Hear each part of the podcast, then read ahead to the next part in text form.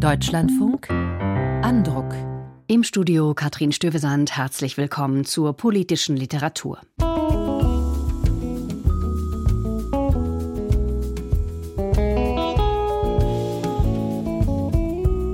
Das Europäische Parlament stärken, den europäischen Binnenmarkt aufwerten.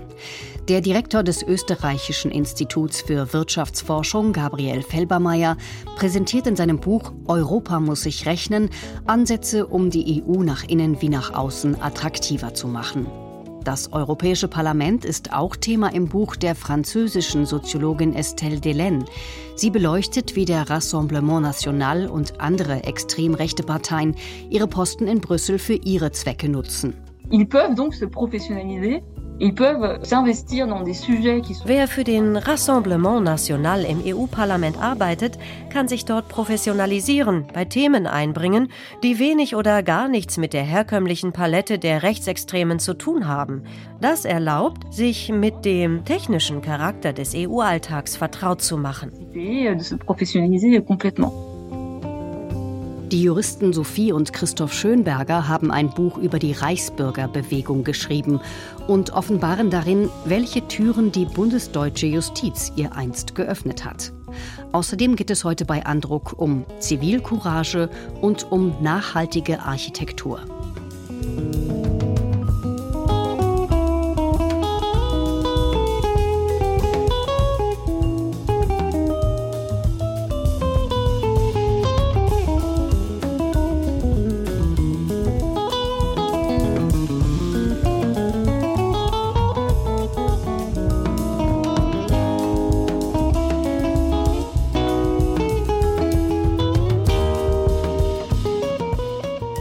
Die Abgeordneten des Europäischen Parlaments werden im Juni neu gewählt. Eines Parlaments, das im Gegensatz zu nationalen Parlamenten keine Mitbestimmung in Budgetfragen hat.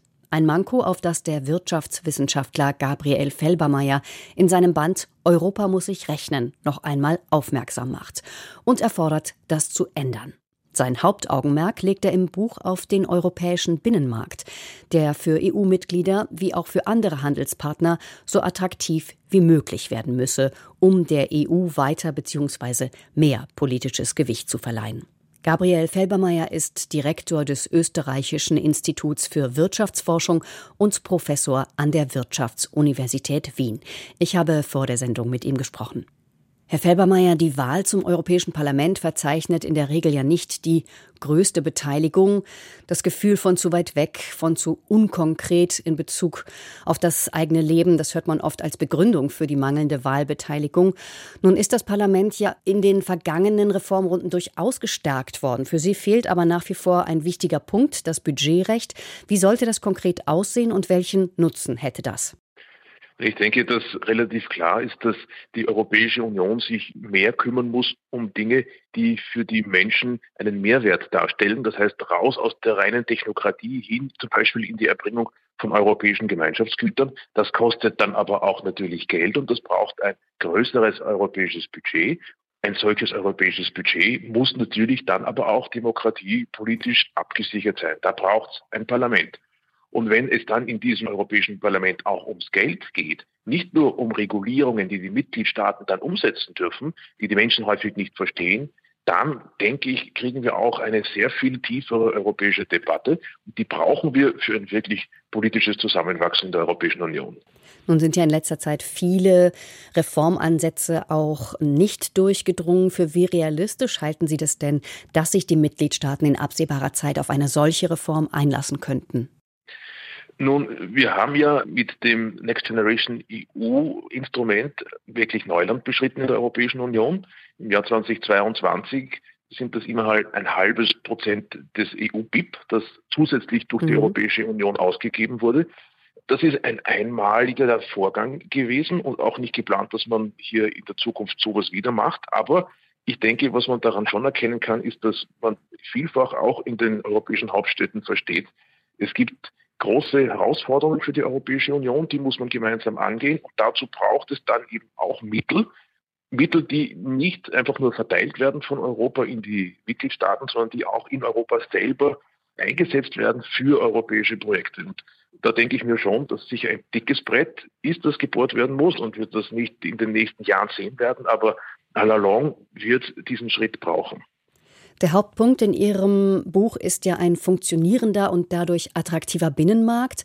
Den sehen Sie als möglichen Kit der EU, wie Ihr Buchtitel sagt. Europa muss sich rechnen, muss eben spürbar vorteilhaft sein. Dann überzeugt es nach innen und ist auch zusätzlich ein Punkt in der Außenwirkung. Wo mangelt es in puncto Binnenmarkt und was muss sich ändern, Ihrer Ansicht nach? Ja, da kann man mit einer ganz langen Liste aufwarten, leider Gottes.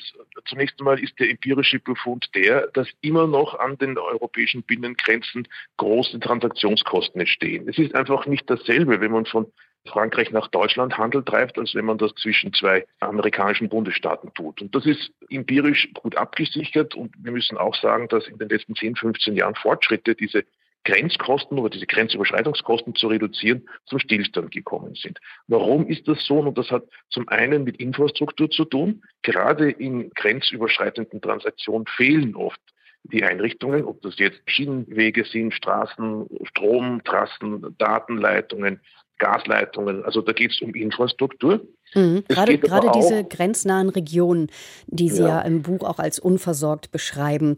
Wie kann man denn das verbessern? Ja, dann muss man zunächst einmal verstehen, was das Problem ist. Nicht? Das Problem ist, dass in grenznahen Regionen die nationalen Politiken wenig Interesse haben mhm. zu investieren. Denn wenn dort Geld investiert wird, dann nutzt das ja immer auch den Bürgerinnen und Bürgern auf der anderen Seite der Grenze in einem anderen EU-Staat. Die können aber natürlich keine Stimme abgeben für die Politiker in den nationalen Regierungen, die sich dafür einsetzen. Das ist also ein klarer Bereich, wo es einfach europäische Handhabe braucht. Bisher macht man in Europa sozusagen nur die Koordination. Man einigt sich sehr theoretisch auf gemeinsame europäische Netze, Straßenverkehr, Schienenverkehr. Dann gibt es auch kleine Zuzahlungen durch die Europäische Union, aber umsetzen müssen das immer noch die Nationalstaaten. Ich glaube, was man braucht, ist wirklich eine europäische Planung und eine europäische Finanzierung der höchstrangigen Infrastrukturen. Da geht es also nicht um kleine Straßen, Landstraßen, aber es geht um die großen Konnektoren, über die Europäische Union hinweg, von Lissabon bis Warschau und von Kopenhagen bis, sag ich mal, Sizilien. Diese großen Trassen, die müssen stärker auch von Europa finanziert werden, damit diese Ineffizienzen, die sonst immer auftauchen, wenn so ein Fleckenteppich über Infrastruktur entscheidet, damit die beseitigt werden können. Das wäre auch für das Funktionieren des Binnenmarktes ein ganz zentraler Hebel. Aber es ist nur ein Hebel. Mhm. Die Infrastruktur ist nur ein Teil wir haben natürlich auch im Bereich der Kapitalmärkte noch große Differenzen. Wir haben eine gemeinsame Währung, aber wir haben immer noch in jedem EU-Mitgliedstaat eine eigene Finanzmarktaufsicht. Wir haben viel zu viele Börsen. Nicht? Die Finanzmärkte sind total fragmentiert. Da gibt es in vielen Bereichen noch wahnsinnig viel zu tun. Man kann ja nur mal schauen, wo unterscheidet sich Europa noch von anderen großen Binnenmärkten wie dem der USA oder, oder Indien oder China. Und dann findet man sehr schnell, wo noch Handlungsbedarf ist. Und das sind viele Bereiche. Sie schlagen auch vor, dass andere Staaten, etwa Großbritannien, wieder oder neu die Türkei Zugang zum Binnenmarkt bekommen sollen. Das Gegenargument für solch eine Idee lautet ja natürlich immer, dass die Mitgliedstaaten, die eher unstet sind, dann stärker über einen Ausstieg nachdenken. Warum sollen die sich an die ganzen lästigen Regeln halten, wenn sie auch die Vorteile des Binnenmarkts ohne all das nutzen könnten? Was würden Sie da erwidern? Zunächst ist es zwar so, dass der Binnenmarkt klar das Kronjuwel der Europäischen Union ist, also darüber entstehen die meisten Vorteile aus dem Integrationsprojekt, aber viele andere europäische Einigungsprojekte, die erwirtschaften auch einen Nettovorteil. Den würde man nur haben, wenn man Vollmitglied ist. Und da rede ich zum Beispiel von der Währungsunion. Auch die ist netto ein Vorteil in wirtschaftlicher Hinsicht. Die Idee ist ja, dass man Ländern, die politisch in Europa nicht mitmachen wollen oder von denen wir eigentlich nicht wollen, dass sie mitmachen, die Türkei zum Beispiel oder die Ukraine perspektivisch, die Schweiz oder auch Großbritannien, dass wir die aber sehr dringend im Binnenmarkt haben wollen. Einerseits, weil damit sozusagen das außenpolitische Gewicht der Europäischen Union steigt, andererseits aber auch, weil es einfach handfeste Nutzen dafür gibt. Und was man da, glaube ich, sehen muss, ist, dass die vier Freiheiten, von denen immer die Rede ist, dass die auch, wenn die Personenfreizügigkeit ausgeklammert ist, einen großen Nutzen haben. Das heißt, man könnte sagen, liebe Briten, wir wollen gerne, dass ihr mitmacht im Bereich Güter, Dienstleistungen, Kapitalverkehrsfreiheit. Wir würden natürlich auch sehr gerne im Bereich der Personenfreizügigkeit dabei haben. Aber das ist etwas, über das man reden kann, mhm. wo wir Kompromisse bereit sind zu machen. Nicht, weil das für sich genommen eine, eine wünschbare Sache ist. Wir hätten lieber natürlich die Briten und die Schweizer mit dabei, auch bei der Personenfreizügigkeit. Aber wenn das Beharren auf diesen Punkt dazu führt, dass die Länder gar nicht mitmachen, dann sozusagen haben wir auch nichts gewonnen damit. Im Gegenteil, wir verlieren an wirtschaftlicher Potenz und äh, an, an Schlagkraft nach außen. Sie schreiben, es müssten Tabus und Denkverbote abgelegt werden, um die EU neu zu denken, um zeitgemäße Modelle zu entwickeln. Welche Denkverbote sehen Sie denn? Naja, wir haben ja schon über ein paar solche Denkverbote gesprochen. Nicht nur zum einen ist es in den politischen Klassen Deutschlands oder Österreichs, da kenne ich mich ein bisschen aus, ne, da ist es sehr schwierig dafür zu werben, dass das EU-Budget größer werden muss. Mhm. Das ist etwas, das, finde ich, in der Zukunft notwendig sein wird, aber keiner will eigentlich darüber eine Debatte führen. Oder die Frage, wie kann man sagen, die Unterstützung der Landwirtschaft anders organisieren. Das ist jetzt jahrzehntelang eingeübt. Große Finanzbeträge werden über das EU-Budget umverteilt. Zunächst überweist man Geld nach Brüssel und dann kommt es zurück an die heimischen Landwirte. Das sind eigentlich Themen, die politisch nicht angegangen werden wollen. Und da muss man, glaube ich, den Mut haben, auch sehr Grundsätzliches zu sagen und, und vielleicht auch einfach festzustellen, dass manche Themen, die in, in, der EU in den ersten Jahrzehnten ihrer Existenz so wichtig waren, wie die gemeinsame Agrarpolitik, dass wir die einfach ganz anders bewerten müssen in einer Zeit, in der geostrategische Dinge sehr wichtig geworden sind, in der es darum geht, Innovation stärker voranzustellen. Und diese Umgewichtung wäre, glaube ich, notwendig, aber das sind sicherlich große politische Herausforderungen. Gabriel Felbermeier war das, Autor des Buches Europa muss sich rechnen, erschienen im Brandstätter Verlag in der Reihe Auf den Punkt, herausgegeben von Hannes Androsch. 153 Seiten, 20 Euro.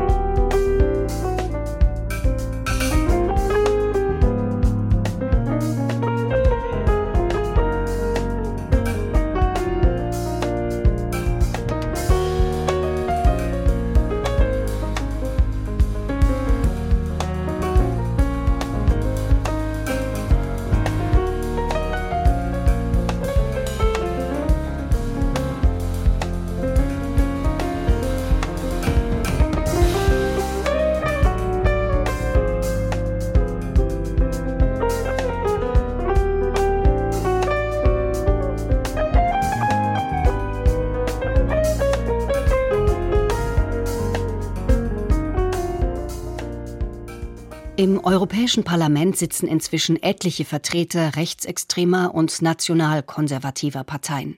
Nach der Wahl im Juni könnten es noch ein paar mehr sein, wenn die Umfragetendenz sich bestätigt.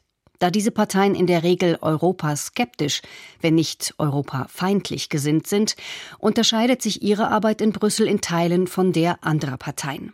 Dass sie das System zu ihren Zwecken nutzen wollen, zeigte etwa die Affäre um Assistenten des damaligen Front National in den Jahren 2015 bis 17. Die wurden als Arbeitskräfte in Brüssel bezahlt, waren aber offenbar mehr für die Partei in Frankreich tätig. Die Nachfolgeorganisation, den Rassemblement National, hat die französische Soziologin Estelle Delaine bei der Arbeit in Brüssel genau beobachtet, um festzustellen, welche Strategien er verfolgt. Wie sehr die Le Pen-Partei und andere vom EU-Parlament profitieren, beschreibt sie in ihrem Buch À l'extrême droite de l'hémicycle, rechtsaußen im Plenarsaal. Es ist bisher nur auf Französisch erhältlich und Susanne Krause hat es gelesen. In ihrer ethnografischen Studie nimmt Estelle Delaine jene unter die Lupe, die rechtsaußen im Plenarsaal des EU-Parlaments sitzen. Fünf Jahre lang beobachtete die junge Forscherin speziell Mitglieder des Rassemblement National. Zudem befragte sie über einen längeren Zeitraum hinweg immer wieder Assistentinnen und politische Berater von EU-Abgeordneten und kommt zu der Erkenntnis, die rechtsextremen EU-Abgeordneten und die Mitglieder ihrer Teams gleichen soziologisch gesehen allen anderen Mandatsträgern. Sie kommen aus dominanten sozialen Schichten, verfügen über Universitätsabschlüsse und sind sehr international aufgestellt. Im Schnitt haben sie schon länger als vier Monate im Ausland gelebt. Sie sprechen mehrere Sprachen und einige sind mit einer Person liiert, die nicht die französische Staatsangehörigkeit hat. Oft erscheinen ihre eigenen Lebenserfahrungen schlicht paradox angesichts ihrer Abgrenzungsdiskurse, speziell ihrer Feindseligkeit gegenüber Zuwanderern. Ihr persönlicher Parcours ist gar eine Waffe, um in Brüssel, ein transnationaler Raum par excellence, richtig Fuß zu fassen und sich die dortigen Verhaltenscodes perfekt anzueignen. In den Porträts, die die Soziologin von einigen Gesprächspartnern zeichnet, kommen diese ausführlich zu Wort, in teils erstaunlich persönlichem Ton. Deutlich wird, welchen Nutzen insbesondere Rechtsextreme aus ihrer Präsenz in Brüssel ziehen. Ils peuvent donc se professionnaliser Wer für den Rassemblement National im EU-Parlament arbeitet, kann sich dort professionalisieren, bei Themen einbringen, die wenig oder gar nichts mit der herkömmlichen Palette der Rechtsextremen zu tun haben. Das erlaubt, sich mit dem technischen Charakter des EU-Alltags vertraut zu machen. Parlamentsgruppen, in denen sich Abgeordnete unterschiedlicher Parteien je nach politischem Gusto zusammenschließen, genießen im EU-Parlament unschätzbare Vorteile. Das ist auch dem Flügel Rechtsaußen im Plenarsaal bewusst. Dessen Fraktion in der aktuellen Legislaturperiode nennt sich Identität und Demokratie. Zu ihr zählen unter anderem die italienische Lega, der Rassemblement National, der belgische Vlaams-Belang, die FPÖ sowie die AfD. Delaine betont, die Präsenz im EU-Parlament erlaubt auch, Signale an potenzielle künftige Alliierte zu senden, ob sie nun der europäischen Arena oder außereuropäischen, russischen oder US-amerikanischen Kreisen angehören. Eine Fraktionsgruppe zu haben, gestattet, seinen politischen Ruf zu stärken und sich als seriöser Partner für Geldgeber darzustellen. So biete Brüssel rechtsextremen Parteien frei Haus eine Bühne, um international an Gewicht zu gewinnen. Auf der Agenda der rechtsextremen Parteien steht die Teilnahme am Prozess der europäischen Gesetzgebung nicht unbedingt an oberster Stelle. Die Beobachtung zeigt, dass es für sie beim Zusammenschluss zu parlamentarischen Fraktionen weniger um die Vereinheitlichung ihrer doktrinellen Positionen geht, als vielmehr darum, rasch an materielle und symbolische Ressourcen zu kommen. Mittels besiegelter Allianzen lassen sich die Assistententeams verstärken, zusätzliche Finanzmittel erlangen. In sieben thematisch gegliederten Kapiteln taucht Estelle Delaine tief in die Strategien des Rassemblement National ein. Die sind darauf ausgelegt, bestmöglich von den Vorzügen des demokratischen Systems in Brüssel zu profitieren, natürlich im Sinne der Parteiinteressen. Regelmäßig erklärt die Autorin technische Eigenheiten des EU-Parlaments, Wer jedoch mit diesem System nicht unbedingt vertraut ist, dem verlangt die Lektüre teils einiges an Konzentration ab. Trotzdem ist rechts außen im Plenarsaal lesenswert. Das Buch vermittelt einen guten Einblick in die politischen Manöver und die ideologische Verfassung derer, die für den Rassemblement National in Brüssel tätig sind. Eine Elite, beseelt von nationalistischem Gedankengut. In ihrer Wahrnehmung kann der Umstand, in Brüssel zu leben und zu arbeiten, nicht als erreichbarer und beneidenswerter Lebensstil erscheinen, sondern als Möglichkeit, einen zivilisatorischen Kampf fortzusetzen. Für nationalistische Aktivisten geht es darum, Europa insbesondere als christliche Zivilisation zu verteidigen. Eine Einstellung, der die Assistentinnen und politischen Berater von rechtsextremen EU-Abgeordneten auch bei ihrer späteren Karriere oftmals treu bleiben. Brüssel dient als Sprungbrett, auch für Posten im gehobenen Staatsdienst. Die Soziologin fand heraus, ein Drittel derer, die als Assistent oder politische Beraterin für den Rassemblement National tätig waren, suchen sich danach entweder einen Posten in der EU-Verwaltung oder kehren als Abgeordnete der Rechtsextremen ins EU-Parlament zurück. Estelle Delaine stellt klar, welche Herausforderung die Präsenz der als zumindest euroskeptisch geltenden Rechtsextremen im EU-Parlament für die europäische Demokratie bedeutet. Die demokratischen Institutionen sind tatsächlich paradoxe Trainingsstätten für die rechtsextremen Parteien. Sie vermitteln Ressourcen, die von den Rechtsextremen gegen sie eingesetzt werden können. Ein Ausschnitt aus dem Buch von Estelle Delaine à l'extrême droite de l'hémicycle. Rechtsaußen im Plenarsaal, nur auf Französisch erhältlich, im Verlag Raison d'Agir erschienen, 288 Seiten, 24 Euro. Rezensentin war Susanne Krause.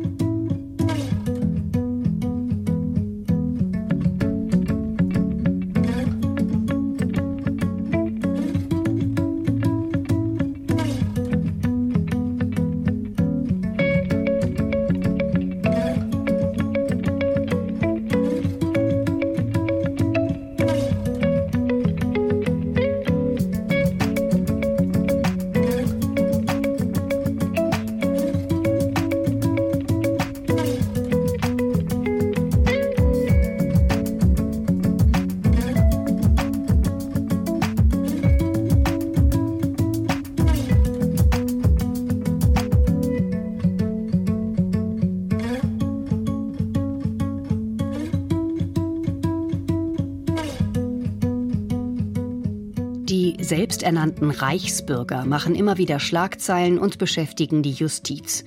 Vor kurzem wurden bei einem ihrer Vertreter in Wuppertal zahlreiche Waffen und Munition sichergestellt. Ein anderer ist vom Landgericht Düsseldorf wegen Verunglimpfung des Staats und Beleidigung zu einer Geldstrafe verurteilt worden.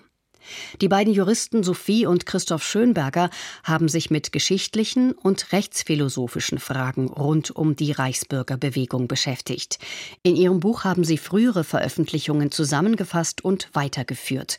Titel Die Reichsbürger Ermächtigungsversuche einer gespenstischen Bewegung. Henry Bernhard hat das Buch gelesen und mit dem Autorenduo gesprochen. Sophie und Christoph Schönberger nehmen die Reichsbürgerszene ernst. Sie machen sich nicht über jene Menschen lustig, die vielen von uns oft als Verrückte, als Spinner erscheinen. Wir arbeiten mit unserer Imagination genauso wie die Reichsbürger mit ihren Imaginationen arbeiten. Wir sagen halt, ja, das Grundgesetz ist legitim und wir wollen uns daran festhalten. Und die Reichsbürger sagen, alles falsch. Es ist alles falsch, ich glaube euch gar nichts. Das kann man pathologisieren, aber damit versteht man nicht das Phänomen und damit kann man auch dem Unbehagen nicht begegnen, das letztlich dem zugrunde liegt, dass man nämlich die geltende Rechtsordnung nicht anerkennt und unsere Erzählung von Legitimität nicht mehr glaubt. Mit anderen Worten, an einem bestimmten Punkt kann das Recht sich sozusagen nicht mehr aus sich heraus legitimieren. Und auf den Punkt führen natürlich die Reichsbürger mit geradezu unbarmherziger Härte den Juristen nochmal zurück. Sophie und Christoph Schönberger greifen dieses Phänomen auf und sie zeigen, wie leicht es die westdeutsche Justiz zur Entstehung der Reichsbürgeridee gemacht hat, vom Fortbestand des Reiches zu schwadronieren. Denn um etwa den Anspruch auf die Wiedervereinigung aufrechtzuerhalten, machten Verfassungsrechtler mitunter kuriose Klimmzüge, namentlich das Bundesverfassungsgericht im Urteil zu den Ostverträgen 1973. Die Richter in Karlsruhe sahen das Reich gleich in doppelter Form noch am Leben. Es hat gesagt, einerseits sei es identisch mit der alten Bundesrepublik, und andererseits schwebe es gewissermaßen über Gesamtdeutschland und beziehe auf irgendeine Weise auch die DDR ein. Und dieses Urteil des Bundesverfassungsgerichts aus dem Jahr 1973 ist einer der großen Referenztexte der Reichsbürger. Sie nehmen also nur diesen Teil eines handlungsunfähig über Gesamtdeutschland schwebenden Reiches. Und das gefällt ihnen ganz hervorragend. Handlungsunfähig schwebend, das ruft geradezu danach, dass man irgendwie provisorische Reichsregierungen errichten muss. Mit anderen Worten, wir sind schon halb in Reichsbürgerland. Mit der Wiedervereinigung 1990 wurde das klapprige Konstrukt vom schwebenden Reich entsorgt, aus juristischer Sicht. Im 2 plus 4 Vertrag handelten sowohl die alte Bundesrepublik als auch die DDR souverän. Spöttisch kommentieren die Autoren Die juristische Mumie Deutsches Reich ließ man achtlos am Wegesrand liegen. Dieser niemals ordnungsgemäß beerdigten juristischen Mumie haben sich in der Folge die Reichsbürger bemächtigt. Sophie und Christoph Schönberger untersuchen mit großem Interesse an konkreten, oft mit schweren Schicksalsschlägen verbundenen Lebenswegen, wie Menschen, meist Männer ab 50, das Offensichtliche leugnen und mit halsbrecherischen Gedankenkonstruktionen eine Scheinwelt aufbauen. Die Flucht in die Welt der Reichsbürger ermöglicht es, den bisherigen brüchig gewordenen Lebenskontext symbolisch zu verlassen und sich einer neuen Lebenswelt zuzuwenden, die von diesen Zumutungen befreit ist. Das Reichsbürgersein erscheint in diesem Sinne als individuelle Problemlösungsstrategie, um den Enttäuschungen zu entkommen, die das Leben bereithält. Keinesfalls aber pathologisieren die Autoren das Phänomen Reichsbürger. Sie tun sie auch nicht pauschal als Rechte ab, da nur ein recht geringer Teil der Szene sich auf rechtsextreme Vordenker oder Vorbilder bezieht. Eine klare Struktur gar, eine Ordnung vermögen die Schönbergers schwer auszumachen. Dennoch können Reichsbürger den Staat beschäftigen, etwa indem sie Behörden und Gerichten langwierige Pamphlete zukommen lassen, voller pseudojuristischer Textbausteine, oft kopiert aus dem Internet. Dabei wird deutlich, dass die Autoren über etwas verfügen, was Juristen eher selten zugeschrieben wird Humor. In einer sehr freundlichen Interpretation könnte man diese Technik als eine Art Jura-Dadaismus beschreiben. In der Begegnung mit der Macht des Rechts fühlen sich nicht nur Reichsbürger ohnmächtig. Die Besonderheit der reichsbürgerlichen Verarbeitung dieses laienhaften Ohnmachtsgefühls besteht darin, dass sie sich durch Selbstermächtigung zu Experten einer Rechtsordnung aufschwingen, die durch das offizielle Rechtssystem auf illegitime Weise verdeckt wird. Ihre Rechtsobsession verleiht den Reichsbürgern die Züge einer juristischen Laiensekte. Daraus aber erwüchsen Gefahren, so die Autorin. Nicht nur, dass Reichsbürger gern über Waffen verfügen und sie mitunter auch tödlich gegen die Staatsmacht einsetzen, dass sie mit Verweigerung von Steuer- oder Strafzahlungen den Staat lähmen, sondern sie stellen mit ihrem Gegenrecht das existierende Rechts- und damit Staatssystem in Frage das ja auch nur auf der Verabredung aller funktioniere, dass es legitim sei. Und auf diesem Konsens, auf dieser Platte stehen wir also erstmal und sagen, wir halten das für die legitime Ordnung. Und wenn halt jemand kommt und den Bohrer ansetzt, dann wird das in Frage gestellt. Und das ist natürlich die Gretchenfrage. Warum soll ich mich einer Rechtsordnung unterwerfen? Das ist die Frage nach Gesellschaft. Will ich in einer Gesellschaft leben, die geordnet ist, die nach bestimmten rechtlichen Prinzipien funktioniert, in denen ich nicht vereinzelt bin, in denen nicht das Recht des Stärkeren gilt, sondern bestimmte Maßstäbe von Gemeinsamkeit, von Solidarität und Ähnlichem. Und hier, so argumentieren die Autoren, greifen nicht nur Reichsbürger das bestehende System an, sondern auch Politiker, die das Verfassungsrecht missbrauchen, die sich nicht an Regeln halten wollen. Oder Bürger, die dem Staat den eigenen Willen aufzwingen wollen, ohne Willen zum Kompromiss und außerhalb der bestehenden juristischen oder politischen Wege. Reichsbürger richten nur noch unbarmherziger den Fokus auf die Brüchigkeit des demokratischen Gemeinwesens. Sophie und Christoph Schönberger empfehlen dagegen, dem nagenden Zweifel an der Legitimität der staatlichen Ordnung eine positive Vision vom demokratischen Gemeinwesen entgegenzusetzen, und zwar so, dass das demokratische Versprechen täglich erlebbar sei. Um das zu verdeutlichen, haben Sophie und Christoph Schönberger ein glänzendes, intellektuell höchst anregendes Buch geschrieben. Meint Henry Bernhard über die Veröffentlichung von Christoph Schönberger und Sophie Schönberger, Die Reichsbürger, Ermächtigungsversuche einer gespenstischen Bewegung. Bei CH Beck verlegt, 189 Seiten, 18 Euro.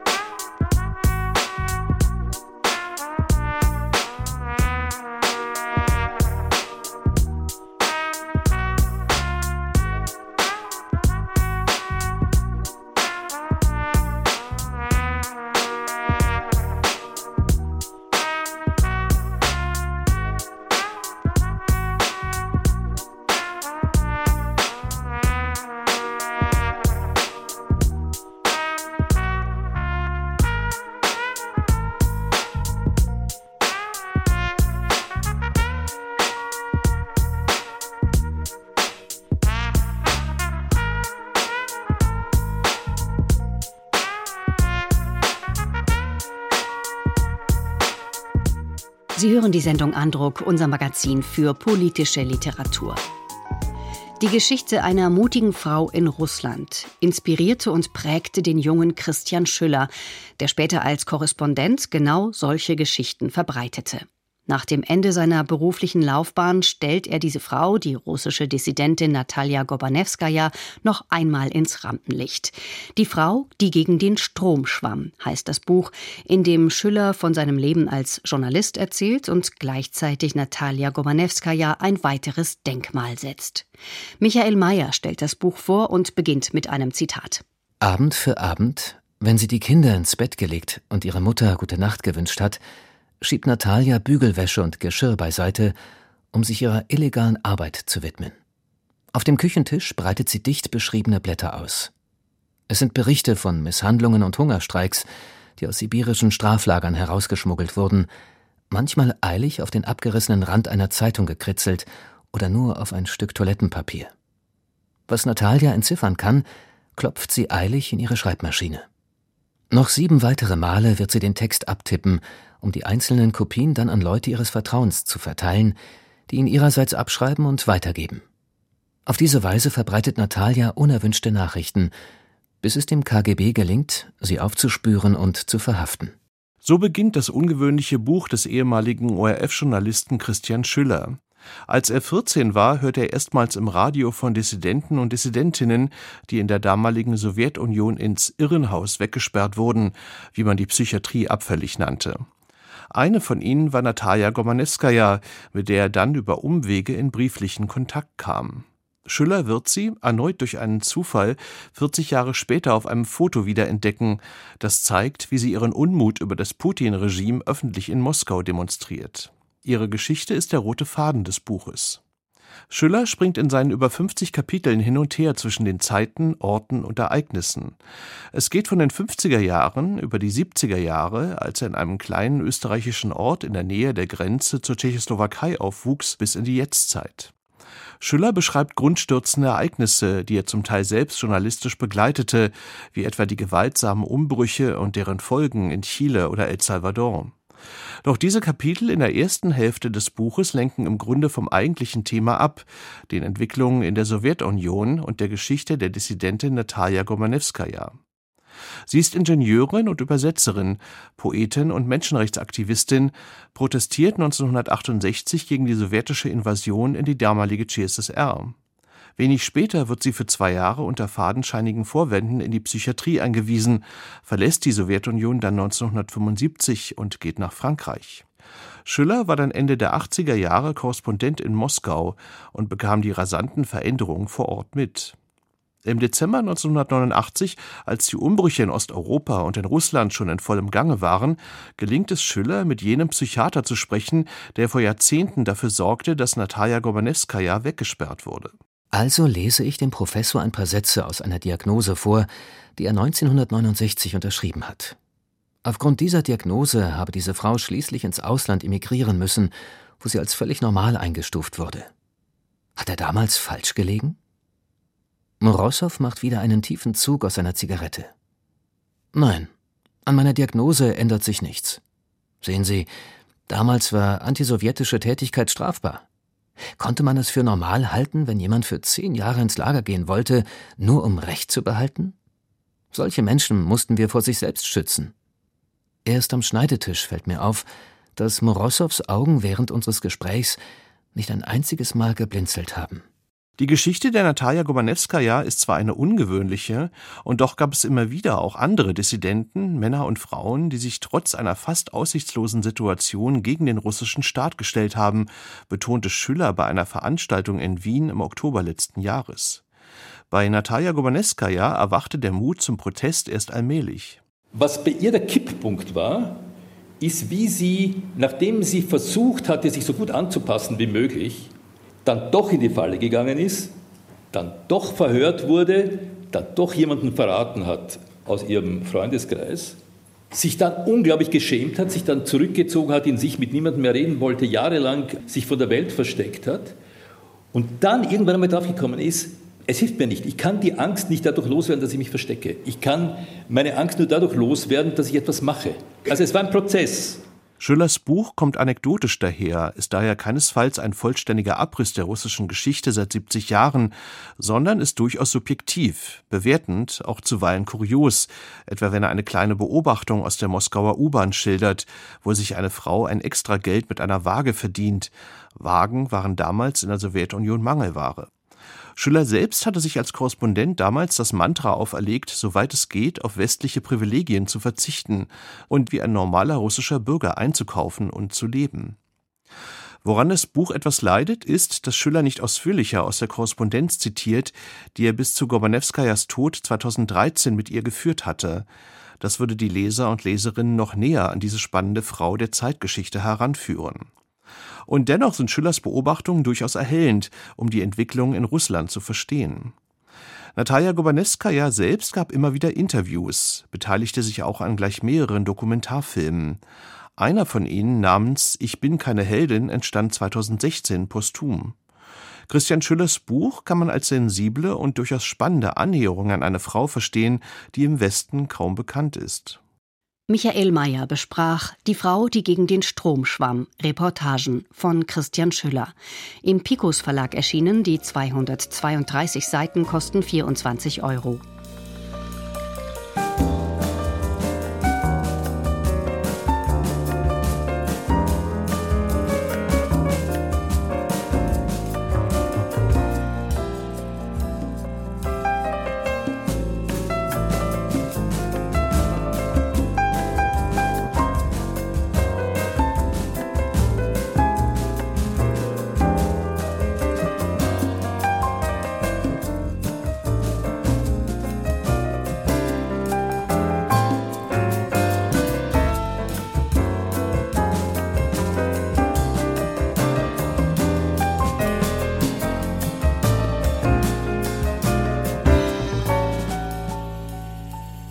Man sich die Wohnungsneubauten dieser Zeit anschaut, die rechteckigen Betonriegel mit immerhin großzügigen Fenstern, dann ahnt man schon, wie sie in 30 Jahren aussehen werden und wie komfortabel diese schnell hochgezogenen Blöcke dann wohl noch sein können. Wahrscheinlich werden sie einen ähnlichen Eindruck machen wie die Neubauten aus den 60ern heute. Einer, der das verhindern will, ist Vittorio Magnago Lampugnani. Er war unter anderem Direktor des Deutschen Architekturmuseums in Frankfurt und hat jetzt einen Lehrstuhl für Geschichte des Städtebaus an der ETH Zürich. Architektur sei ein Thema für alle Menschen und nicht nur für diejenigen, die Gebäude planen und entwerfen, findet Lampugnani. Doch in den vergangenen Jahrzehnten sei die Bautätigkeit auf Irrwege geraten. Sein Unbehagen darüber hat er im Band Gegen Wegwerfarchitektur niedergeschrieben. Nikolaus Nützel hat es gelesen und dabei einen neuen Blick auf seine Umgebung bekommen. Die Situation ist verheerend. Wir müssen wieder mehr bezahlbare Wohnungen schaffen. Wenn im Bundestag über Wohnungsbau debattiert wird, dann klingt der Oppositionsabgeordnete Jan-Marco Lutschak von der CDU nicht viel anders als die Regierungspolitikerin Hanna Steinmüller von den Grünen. Auch Bundeskanzler Olaf Scholz sieht ein besonders drängendes Problem. Wohnungsmangel und explodierende Mieten um Wohnungsmangel zu begegnen, ist oft eine Forderung zu hören. Mehr Häuser bauen, und zwar möglichst schnell. Wer das Buch mit dem Titel Gegen Wegwerfarchitektur von Vittorio Lampugnani in die Hand nimmt, findet darin Zeilen, die sich vor diesem Hintergrund überraschend lesen, etwa diese Kapitelüberschrift. Hört endlich auf zu bauen. Der Lehrstuhlinhaber für Geschichte des Städtebaus an der Technischen Hochschule Zürich nennt eine ganze Reihe von Gründen, warum er fordert, keinen einzigen Quadratmeter zusätzliches Bauland mehr auszuweisen. Auch beim Städtebau hätten die modernen Gesellschaften die Grenzen des Wachstums längst überschritten, erklärt er im Gespräch. Wir müssen zusammenrücken, wir müssen weniger Platz beanspruchen, wir müssen die Natur schützen, wir müssen kompakte Städte und Stadterweiterungen bauen, weil nur sie sind ökologisch. Da bin ich mir relativ sicher. Dass es keinen objektiven Mangel an Wohnraum gebe, sondern vor allem eine falsche Verteilung, lässt sich nach Lampugnanis Einschätzung mit Daten belegen. Im Durchschnitt verfügt jeder über doppelt so viel Wohnfläche wie vor einem knappen Jahrhundert. Architektur und Städtebau sind Teil der Überfluss- und Verschwendungsgesellschaft geworden, welche die westliche Welt seit der Nachkriegszeit bestimmt. Und Lampugnani ist der Ansicht, dass die modernen Gesellschaften an einer Art Krankheit leiden. Konsumismus. Diese Diagnose ist nicht neu, aber Lampugnani dreht und wendet Altbekanntes so, dass man seinen Gedanken mit Interesse folgen kann. Denn er macht deutlich, dass auch er selbst Altbekanntes immer wieder überraschend findet. Etwa, dass der Konsumismus sich längst nicht mehr nur auf Bekleidung oder Unterhaltungselektronik erstreckt. Vereinnahmt hat er selbst die Architektur und die Stadt.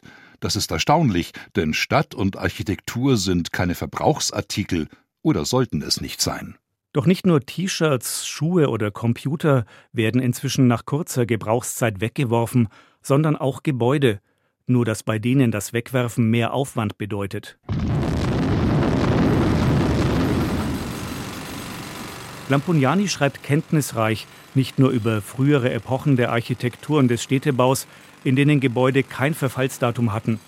Er zeigt auch auf, wie im 20. Jahrhundert Architekten begannen, Konzepte für sogenannte temporäre Städte zu entwickeln, die sich alle paar Jahrzehnte komplett verändern. Städtebau als ständiges Wechselspiel von Abreißen und wieder Neuerrichten zu verstehen, sei aber aus vielen Gründen ein Irrweg, erklärt Lampugnani. Wenn Gebäude alle paar Jahre abgerissen werden, um neue zu bauen, steht dahinter seiner Ansicht nach nicht ein innovatives Prinzip, sondern etwas ganz anderes.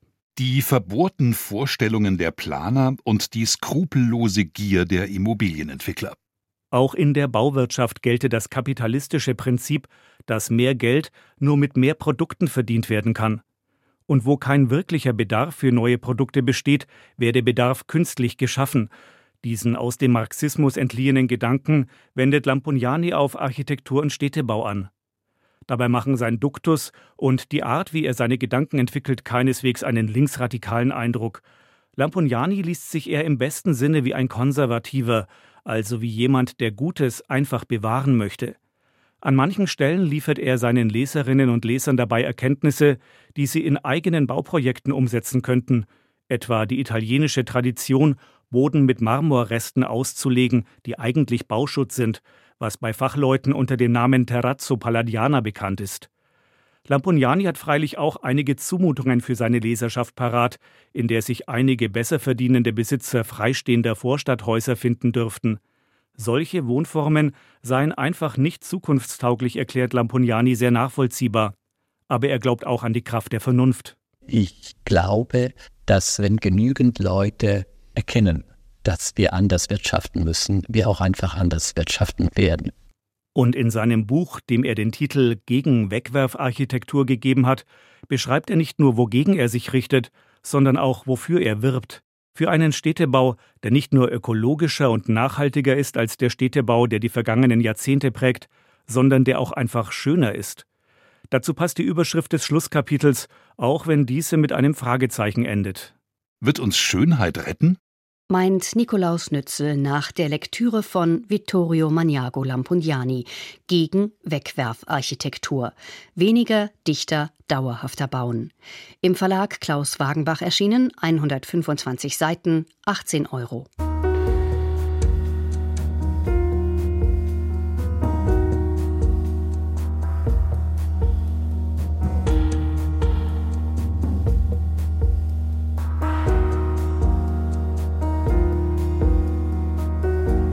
Andruck gibt's wieder am kommenden Montag, dann mit dem Essay des US-amerikanischen Schriftstellers Paul Auster über das Waffenrecht bzw. Waffengewalt in den USA.